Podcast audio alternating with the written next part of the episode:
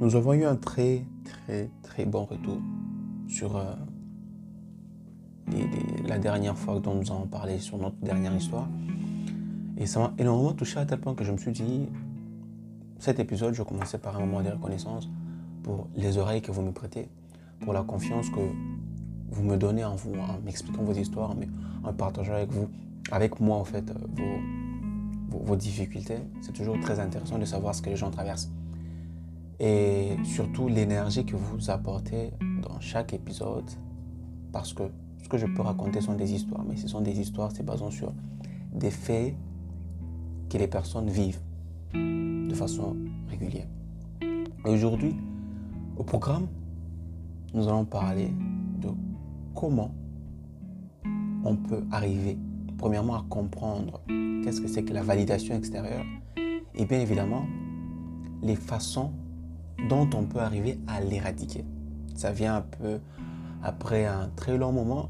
Oui, euh, je m'explique pourquoi. Parce que j'ai eu un séminaire que je devais euh, présenter sur euh, l'entrepreneuriat, ce qui a fait que je n'ai pas pu m'asseoir voilà, écrire et enregistrer de, nouveaux épisodes. Et par contre, aujourd'hui, après avoir passé mon séminaire, qui était aussi une réussite, c'était une expérience très intéressante, on va en parler prochainement, lorsqu'on va entamer nos sujets sur euh, l'entrepreneuriat ou soit le marketing. Et donc, si vous êtes prêts, let's go.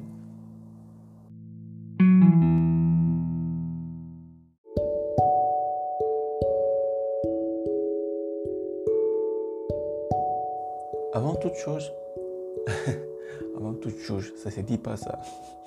Avant toute chose, plus je, crée des épisodes pour, ce podcast, plus je me rends compte d'un fait très intéressant, c'est que comparativement à mon ancien podcast, celui-ci, je suis un peu plus relax dessus, je suis un peu plus à l'aise dessus, je suis un peu plus détendu et quand je l'enregistre, c'est avec tout un plaisir que je le fais. Surtout parce que les attentes sont différentes. Dans le projet dont j'avais avant sur de, mon, de mon ancien podcast, l'attente qui était là, c'était où je devais enseigner, où je devais voilà, euh, prouver quelque chose d'une certaine façon, parce que je devais aider les gens de façon forcée, tu vois un peu. C'était un peu comme si euh, j'étais là, oui, je crée du contenu, ce qui va avec, mais à l'intérieur de moi, il y avait toujours cette, euh, cette, cette, attente hein, qui me poussait à, à, me dire que tu dois bien faire, tu dois pas fauter, tu dois faire que tout soit parfait parce que les gens vont t'écouter, etc., etc.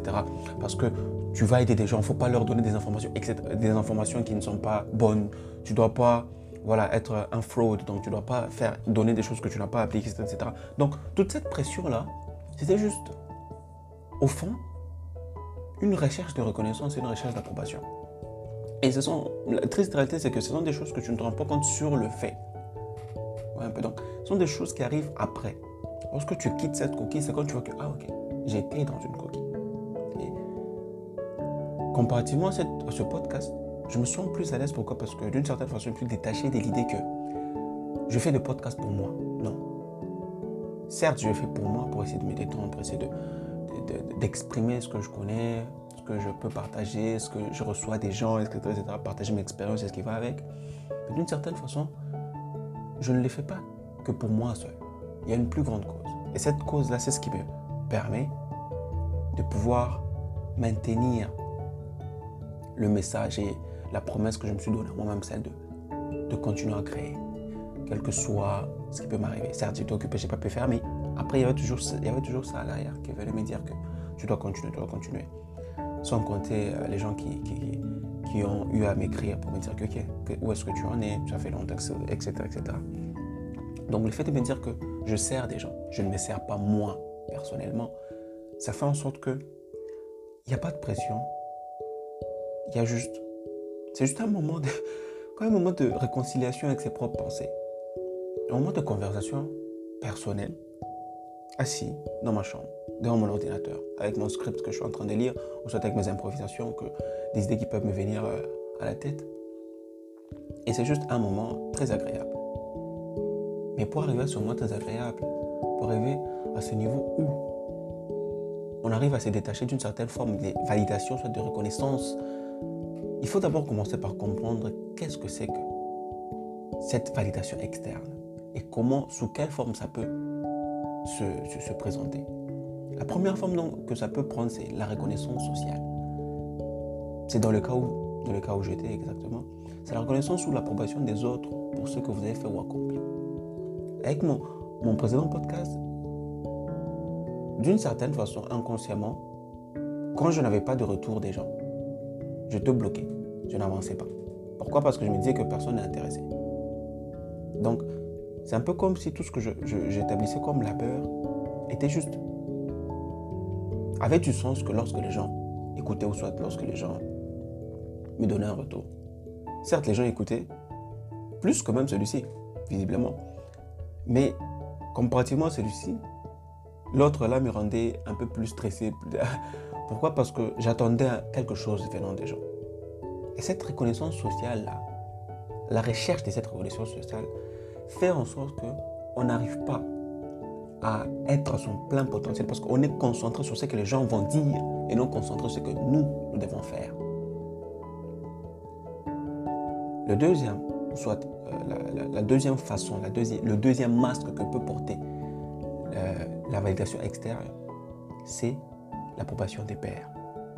C'est cette approbation où nous attendons que les gens puissent nous, enfin les gens d'une groupe ou soit d'une communauté à laquelle nous nous, nous, identifions puissent nous donner un retour.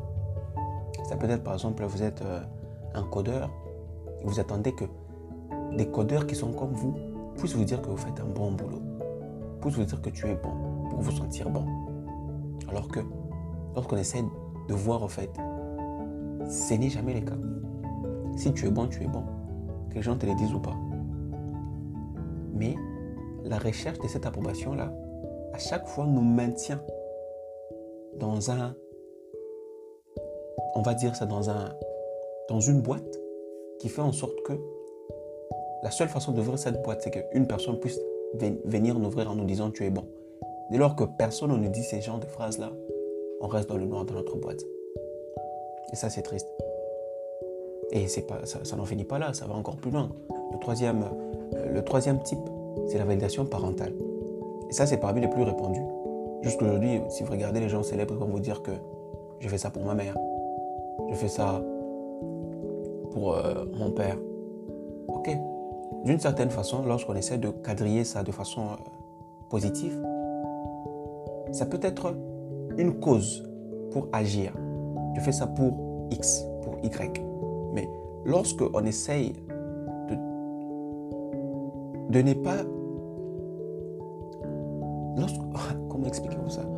Euh, Lorsqu'on on, essaie de creuser profond, ou soit lorsqu'on devient obsédé vraiment par, par cela, ça peut se retourner en quelque chose de négatif et devenir comme une validation parentale, de telle sorte que tu peux accomplir autant que tu veux, mais dès lors que la personne pour qui tu l'as fait, ton papa ou toi, ta, ta maman, lorsqu'elle n'est elle pas en accord avec ce que tu as fait, là tu sens comme si tout ce que tu as fait est négatif. c'est quelque chose qui est très répandu. Au départ, ça, ressemble à quelque chose de très sain. Je fais ça pour ma mère, je fais ça pour mon père. Mais lorsque vous liez d'une certaine façon ce que vous faites avec une finalité orientée vers la satisfaction d'une personne qui n'est pas vous, la satisfaction d'une personne qui est décentralisée de vos sentiments, de vos, de, vos, de, vos sensations et de, et de votre bonheur, ça devient compliqué. Je ne dis pas que on ne peut rien faire pour les autres, non. Je dis juste que mettre une autre personne comme centre de son bonheur en attendant une validation que si cette personne accepte ce que j'ai fait comme étant quelque chose de bien, c'est que je suis quelqu'un de bien, alors là, il y a un fort déficit fort déficit de, de raisons majeures. Pourquoi? Parce qu'à la fin, c'est un peu comme si tu plaçais ton bonheur dans les mains d'une personne au lieu de les mettre dans tes propres mains. En les mettant dans tes propres mains, tu as la capacité de pouvoir les réguler à ta sauce. Alors que si tu les mets dans les mains d'une personne, tu laisses au fait la largesse à ce que la personne en face puisse te faire sentir bien ou mal. Et ça, c'est parmi les pires armes qu'on peut donner à quelqu'un. Donner la capacité de faire sentir mieux ou mal. Parce que là, on, tombe directement dans notre quatrième type de, de, de validation externe, c'est la validation romantique. C'est celle où votre partenaire romantique, votre conjoint, vous attendez à ce que ce soit elle ou il qui vous donne de la valeur comparativement à ce que vous avez accompli. Que votre partenaire puisse vous valider comparativement à ce que vous accomplissez dans votre relation. Lorsqu'on essaie de, de, prendre ça comme ça, on va se dire, ben, c'est normal que lorsque tu es dans une relation, que tu puisses, voilà, que la personne en face peut te dire, c'est bon, bien ce que tu fais, etc., etc. Ça encore, c'est de façon très superficielle. Lorsqu'on creuse profond, et qu'on tombe dans la validation romantique, à chaque fois que tu fais X pour euh, une autre personne, tu attends que, enfin pour, euh, pour ton partenaire, pour, ta partenaire, ton partenaire, partenaire, une partenaire, un partenaire. Ah, question de français. on va pas, on va dire carrément pour ton conjoint ou ta conjointe. Ok Pour ton conjoint ou ta conjointe. Et que tu deviens dans un, tu deviens dans un état où si elle ne voit pas, ou si elle ne comprend pas, soit si elle ne réagit pas de la façon dont j'attends qu'elle puisse réagir, tu deviens triste ou soit malheureux, alors là, c'est un problème. Récemment, je discutais avec, euh, quelqu'un, on va taire le nom. Je discutais avec quelqu'un et cette personne a dit quelque chose de très, très, très, très, très frappant et ça a beaucoup résonné dans ma tête. Pourquoi? Parce que c'est quelque chose qui est relativement lié à la validation romantique. Elle a dit que, enfin cette personne a dit que lorsque tu es dans une relation, il faut donner le maximum et attendre le minimum. Et là j'étais, waouh. C'est, c'est waouh. Parce que oui, dès lors que tu attends beaucoup venant de, ta personne, de la personne en face de toi, d'une certaine façon, tu lis au fait ta valeur à elle, vu que si la personne ne, ne, te donne pas ce que tu attends en retour, comme euh, validation, soit mot de réconfort, tu as la sensation que tu ne vaux pas mieux que ce que toi tu penses de toi-même. Alors que si tu te mets dans une position où tu attends moins de la personne que tu donnes beaucoup, tu ne mets pas ton bonheur dans les mains de la personne. Quoique, étant à côté de cette personne, tu es plus heureux, tu es euh, voilà, plus joyeux, mais d'une certaine façon, que la personne là te dise que tu es bon, que la personne te dise que ce que tu fais, c'est bien, que la personne te dise que, que tu fais avancer notre relation et, j'aime ça, que la personne te dise que, la personne te dise ça ou pas, ça ne change rien. Pourquoi? Parce que tu donnes, déjà, tu donnes déjà le max pour que ce soit le cas. Donc, le retour de la personne n'est qu'une conséquence qui peut être là ou non le fait que tu donnes tout, quel que soit ce que la personne dira après. Et c'est ça le plus important. Et ça aussi, c'est très commun lorsqu'on est dans le milieu professionnel. Et ça même, c'est ça même euh, le cinquième type de validation, c'est la validation professionnelle. C'est la validation où nous avons, voilà, nous attendons des collègues de notre employeur qui puissent nous dire que ton travail est bien fait. Que la personne puisse donner de la valeur à l'accomplissement que nous avons fait. Et ça, c'est de plus en plus répandu.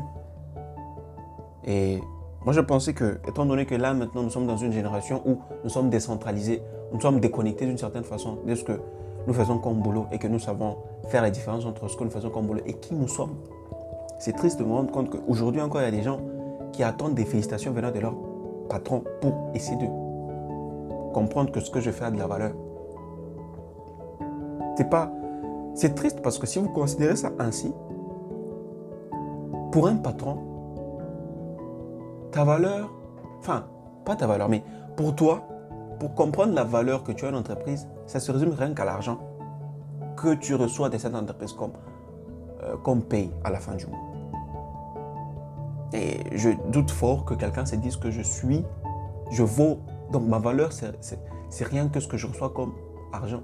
Non, là, c'est comme si c'est que tu, tu résumes ta vie qu'à ton salaire. Tu vaux plus que ça. ce que tu fais comme boulot n'a rien à voir avec ce que tu as comme valeur, ce que ta vie a comme valeur. Ce que tu fais comme boulot, vous allez me dire, oui, mais tu, voilà, tu, tu, tu généralises un peu trop. Non, généralise pas. Tu vois la chose comme elle doit être. Tu n'es pas ton boulot. Tu n'es pas ton boulot, mais néanmoins, d'une certaine façon, il faudra arriver à faire comprendre que, quel que soit ce que je peux toucher comme argent, ça ne vaut pas ce que je veux, ce que je suis comme personne. Et donc, qu'on dise que ce que je fais comme boulot est bon ou pas, que mon patron puisse me donner des validations, soit puisse, puisse valider ce que je fais de façon positive en me tapant sur l'épaule, que ça arrive ou pas, ça ne change rien ce que je connais, ça ne change rien mes connaissances, ça ne change rien ce que je suis prêt à apporter à l'entreprise où je travaille par exemple. On va pas se mentir, ça fait toujours plaisir de recevoir euh, un mail qui dit merci, j'ai beaucoup aimé le rapport que tu m'as donné et j'espère que tu vas continuer sur cette lancée. Ça fait toujours plaisir.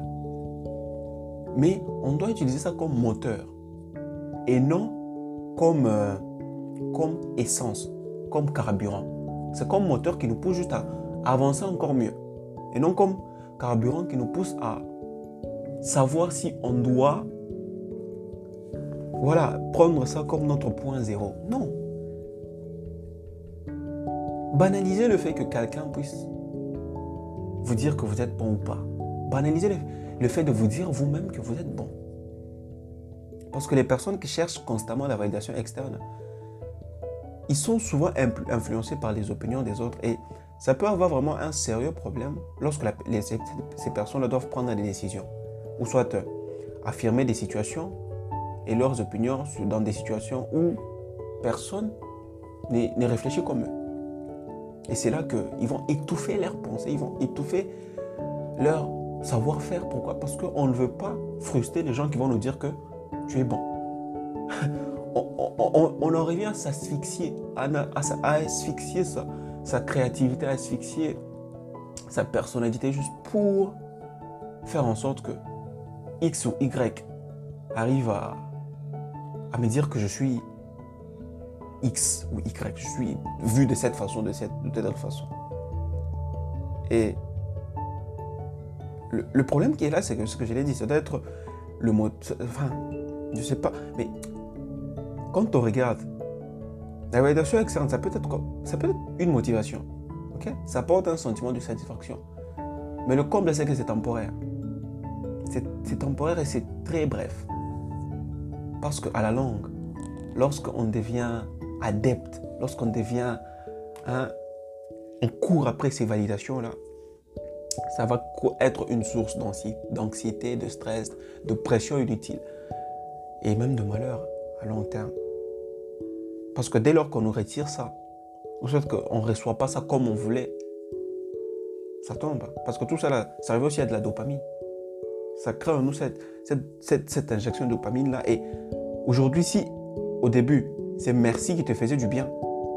Après un bon moment, merci ne suffira plus. Ça sera merci, tu as un amour. Après un moment, ça sera merci, tu as un amour, tu es excellent. Après un moment, ça sera merci. Ça ne finit pas. On en veut plus. Or, les personnes en face ne peuvent pas nous en, donner plus. Et si on en demande plus, ça devient euh, quémander l'attention, la, quémander la validation. C'est encore, encore plus pitoyable. Et en fait, quand on se rend juste compte que la validation externe ne peut jamais combler le vide intérieur. Et ça peut même nuire à l'estime de soi et à la confiance de soi sur le long terme.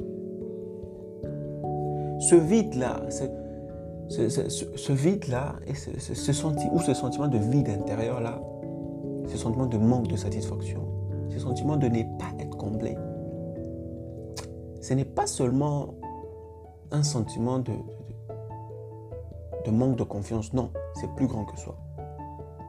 C'est un sentiment de manque qui peut être causé par différentes raisons, comme la comparaison aux autres, la recherche de la perfection. Et tout ça, là, ça peut conduire, bien évidemment, au manque d'estime de soi et de manque de confiance en soi. Parce que on peut avoir l'impression de ne pas être suffisamment bon ou à la hauteur des attentes. Et c'est ça le problème, les attentes. On a souvent tendance à faire en sorte que les personnes qui viennent vers nous puissent nous estimer plus que nous nous estimons nous-mêmes. Nous mettons beaucoup d'attentes à l'image que les gens pourront avoir de nous qu'à qui nous sommes réellement envers nous-mêmes, au fond de nous. Et c'est là que ce vide-là intervient. Et le vide dont je parle, ce n'est pas un vide euh, passager, non. Un sentiment plus profond, un sentiment plus global de manque et d'incomplétude.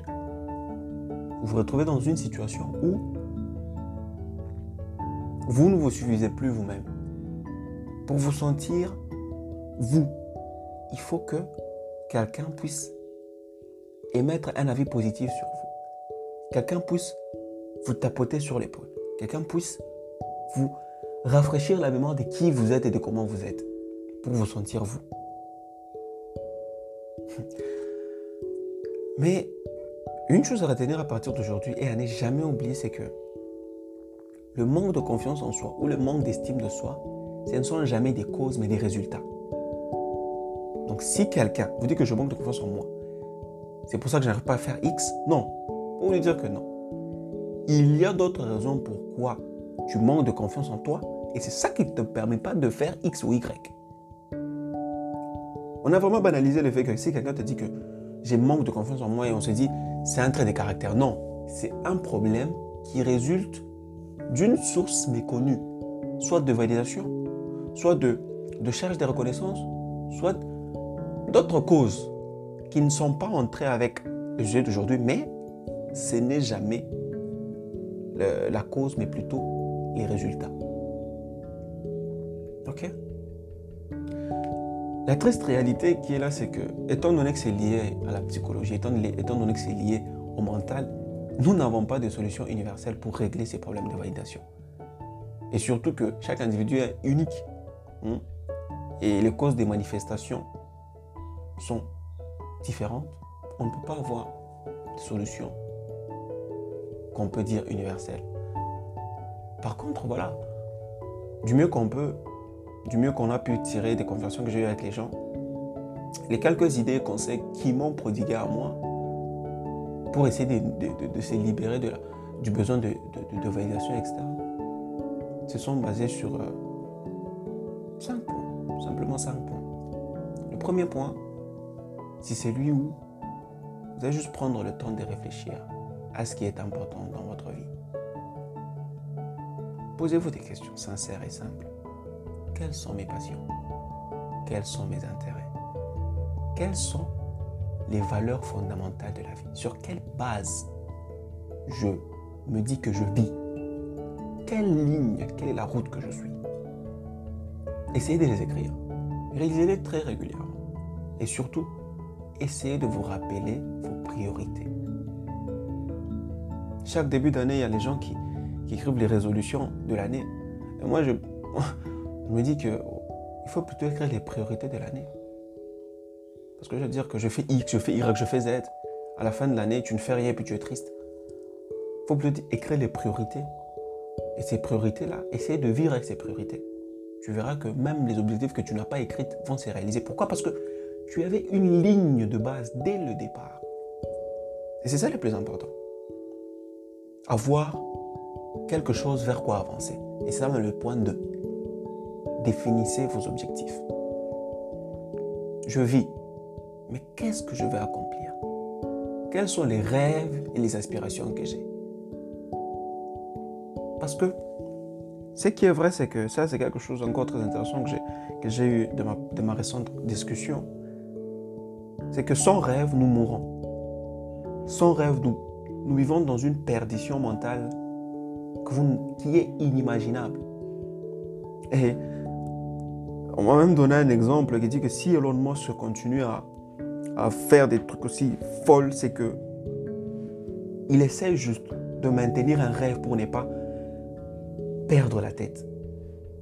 Parce que sans rêve, c'est juste des choses négatives qui prennent place la drogue. Voilà, l'exagération dans, l'alcool. Pourquoi? Parce que il n'y a pas des rêves qui nous mettent en vie, qui nous maintiennent en vie. Et donc, la meilleure façon de définir vos objectifs, c'est simplement de canalisez vos rêves. Vous avez, mettez un rêve là, mettez vos rêves en grand, ok?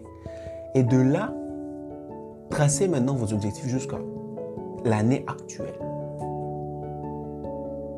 Donc, en bref, pour bien écrire vos objectifs et définir vos objectifs, commencez par la fin. Qu'est-ce que je veux obtenir? Et de là, tracez une route qui va vous permettre d'obtenir ça.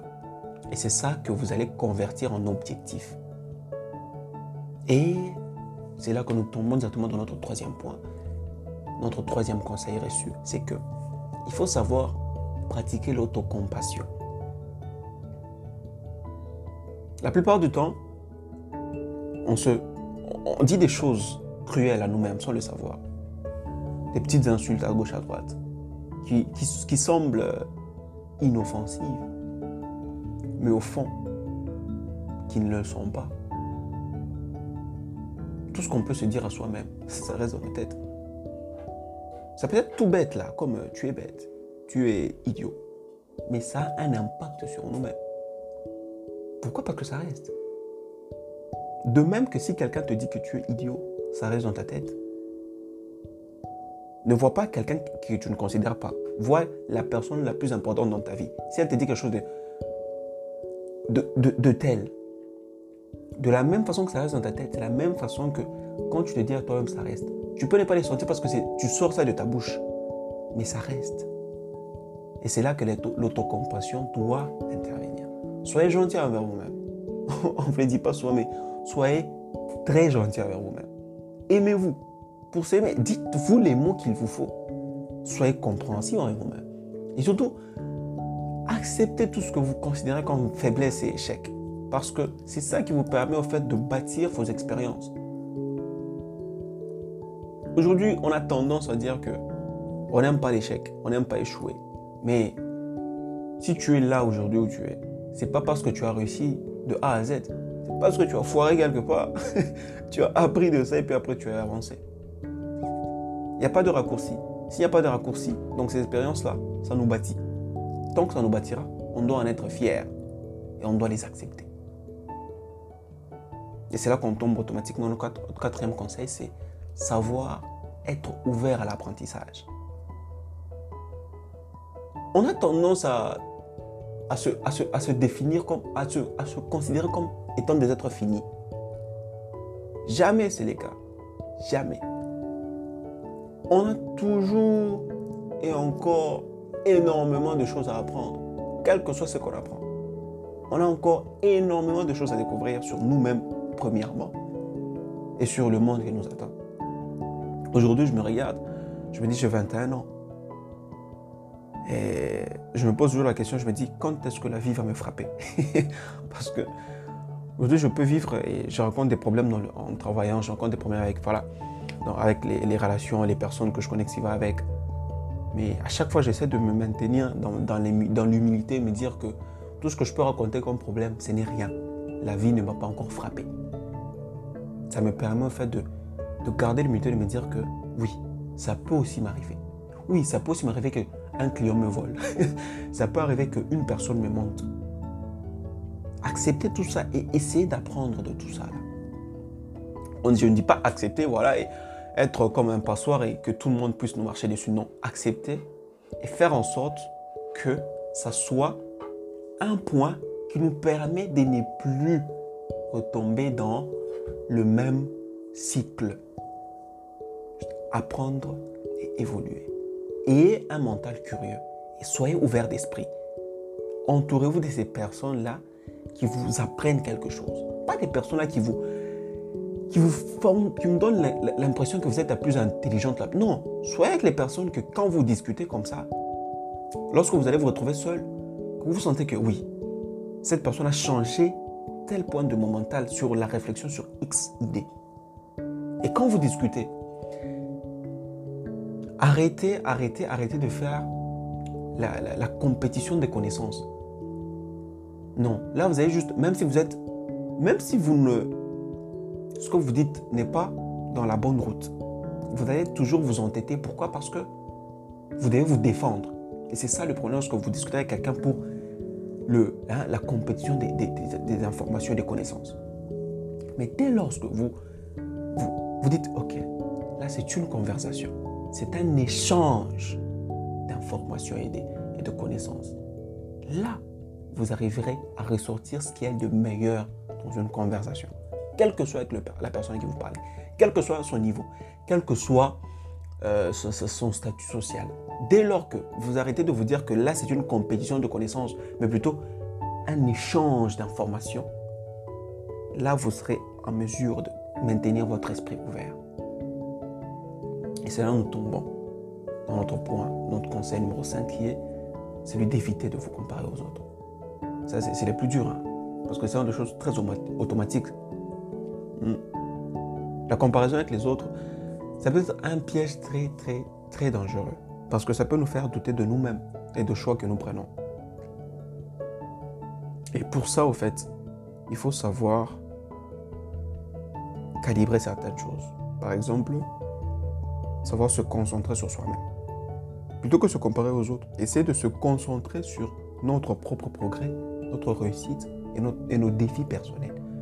Parce qu'il faut savoir une chose, les gens ne montrent que ce qu'ils veulent que vous puissiez voir.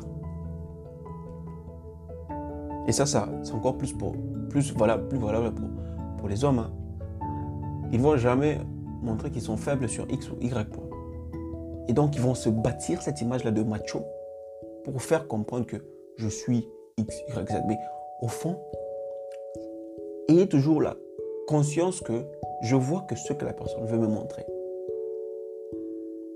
Et que pour comprendre cette personne, je dois l'écouter je dois la regarder agir.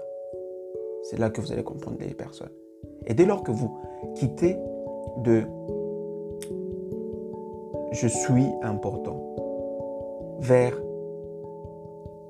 je prête attention, là, vous, allez vous concentrer sur vous-même et sur l'autre au même moment. L'autre point intéressant pour éviter de se comparer aux autres, c'est éviter les réseaux sociaux. Parce que c'est vraiment parmi les sources de comparaison constante les plus dangereuses. Bien, il peut être utile. Ok De voilà, s'amuser sur les réseaux sociaux, partager des trucs drôles et ce qui va avec. Mais limitez le temps que vous y passez. Parce que ça a un aspect direct, ça a un impact direct sur ce que vous consommez, sur la manière dont vous, vous, voyez la manière dont vous voyez votre vie.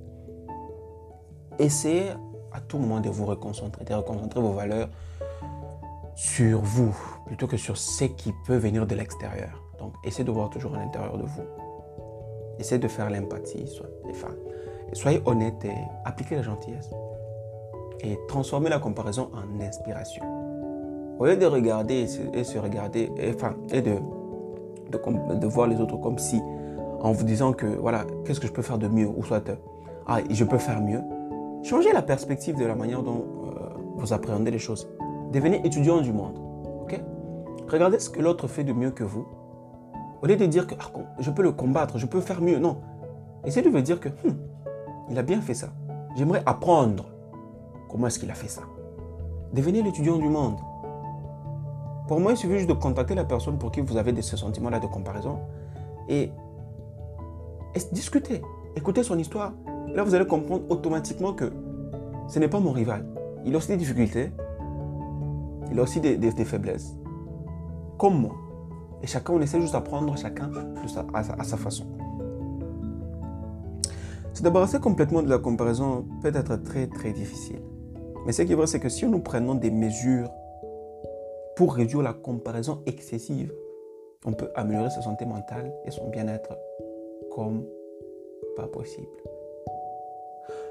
En gros, pour arrêter ou soit réduire la validation extérieure, il nous faut une autre chose pour compenser et augmenter la validation intérieure. Rien ne se crée, rien ne se perd, tout se transforme. À vous de transformer votre énergie pour quitter celui de l'énergie de quémandeur vers celui des distributeurs. Boostez la confiance des autres. Je vous le rappelle, boostez-vous. Vous allez aussi booster ceux des autres. comme dans l'épisode 2, tout ceci est un processus. Plus vous travaillez dessus, plus vous allez le développer comme un muscle. Mais ne vous reposez pas sur vos lauriers. C'est lorsque vous allez vous attendre le moins que cet esprit de comparaison va vous frapper. Donc, soyez toujours sur vos gardes. Sondez toujours vos, sources de motivation pour que ça ne puisse pas tomber dans le narcissisme ou encore dans la comparaison et la jalousie. C'est lorsque vous attendez le moins que le diable vous attend au tournant.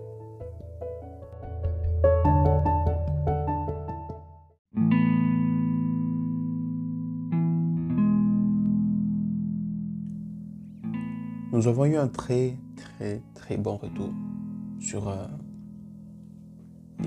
la dernière fois dont nous avons parlé sur notre dernière histoire.